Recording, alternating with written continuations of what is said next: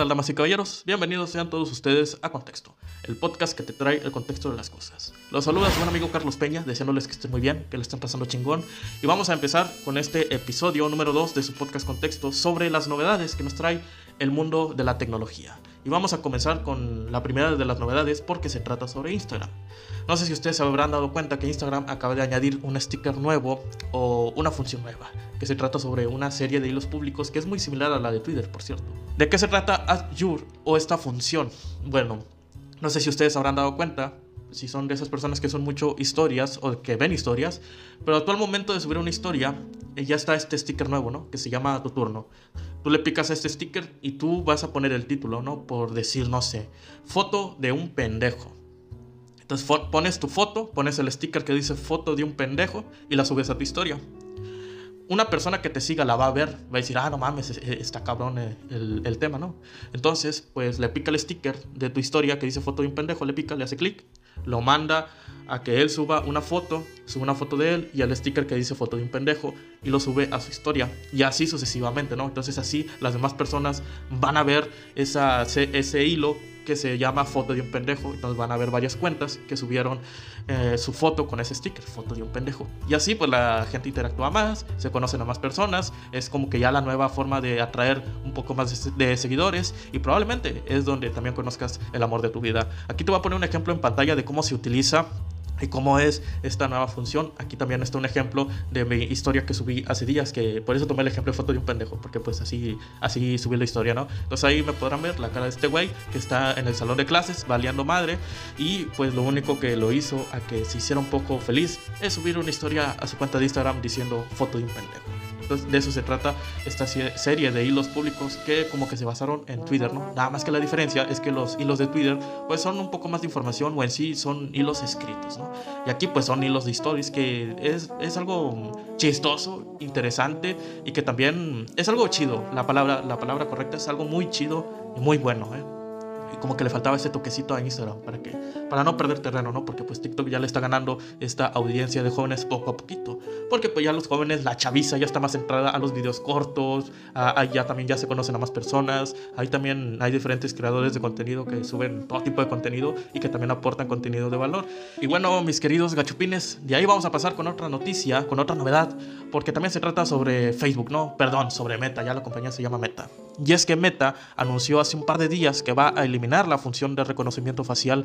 Y no solo eso, sino que también va a eliminar también los datos almacenados de estas caras registradas en su base de datos. Esta función era muy buena, la verdad, porque, no sé, una persona mala creaba un perfil falso para fines malos creaba un perfil falso y pues esa persona necesita fotos para su cuenta falsa, ¿no? Entonces, pues, no sé, aparecía en sugerencias tu perfil de Facebook, bajaba tus fotos, esta persona las subía con otro nombre, con otra cuenta falsa, y Facebook le daba la notificación a tu cuenta.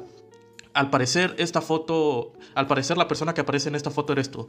Eh, ve a revisión y verifica si eres tú. Entonces tú ya ibas, tú mirabas que utilizaban tu foto pero con otro nombre y con otra cuenta falsa, ¿no? Entonces, pues no, pues no soy yo. Y así Facebook bajaba las fotos que la persona mala utilizaba, pues para sus fines malos, ¿no?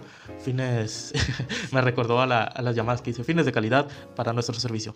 Eh, no, no, no, chiste local, chiste local. Un chiste que no da risa, perdón. Entonces así ya te notificaban que estaban usando tus fotos. También cuando salías con tus amigos, y que una persona que no te tenía agregada, por decirlo así, pero que era amigo de tu amigo, pues, este, oye, pues vamos a tomarnos una selfie, ¿no? No, pues sí, eh, se toman la selfie, esta persona la sube, ¡fum! la sube a su cuenta y te aparecía la notificación en Facebook, ¿no?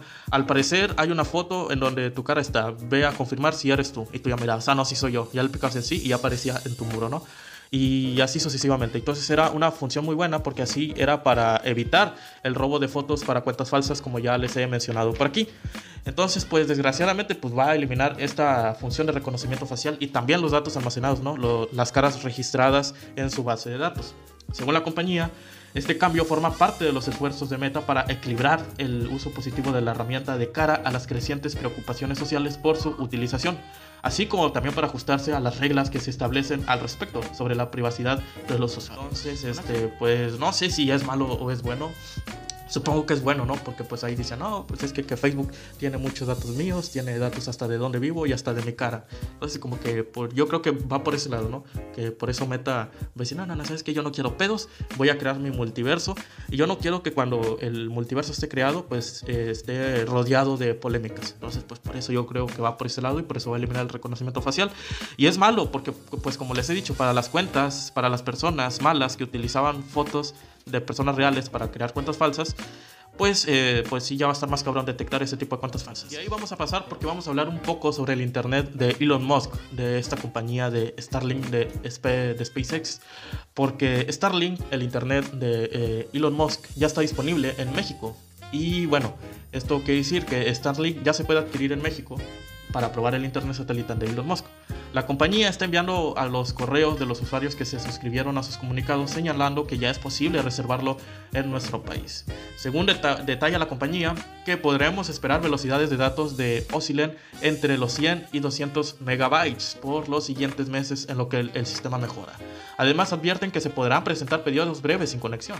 Eh, esta digo yo que va a ser un internet muy chingón, va a ser un internet más bueno que el de Telmex y que el de Easy y esas mamadas, pero sí va a estar un poquito cariñoso, ¿eh? Porque aquí les quiero presentar los costos. Y es que los precios van a, quedar, van a quedar de la siguiente forma. La antena y el decodificador te van a costar alrededor de 11.580 pesos. El servicio de internet va a costar 2.300 pesos al mes, mientras que el envío y la gestión tiene un costo de 1.420 pesos. Además, Starlink señala que el depósito inicial a pagar asciende a los 2.299 pesos. Y la recomendación que yo digo es que ya cuando Starlink ya esté, pues ya de forma formal, ahora sí, pues no hay que contratarlo luego luego, hay que esperar ciertos meses para que se establezca la conexión, para que los servidores funcionen muy bien, porque de primero pues iba a presentar fallas, pues porque pues va a ser un sistema o un servicio nuevo. Entonces por ahí se dice que también va a ser una, no sé si un tipo de vinculación con Telmex, para que, porque al parecer Starlink va a proveer su internet satelital a Telmex, a una mamada así. Entonces espero que también se haga la vinculación y así también para tener un poquito de costos bajos para eh, nosotros los usuarios. Entonces ya con esto podemos finalizar el episodio del día de hoy. Espero que todos estén muy bien y nos vemos hasta el próximo episodio. Les mando un saludo, les mando un abrazo, menos un beso, porque hay pandemia y hay que cuidarnos. Pero desde aquí te mando un fuerte abrazo. Hasta la próxima. Bye bye bye.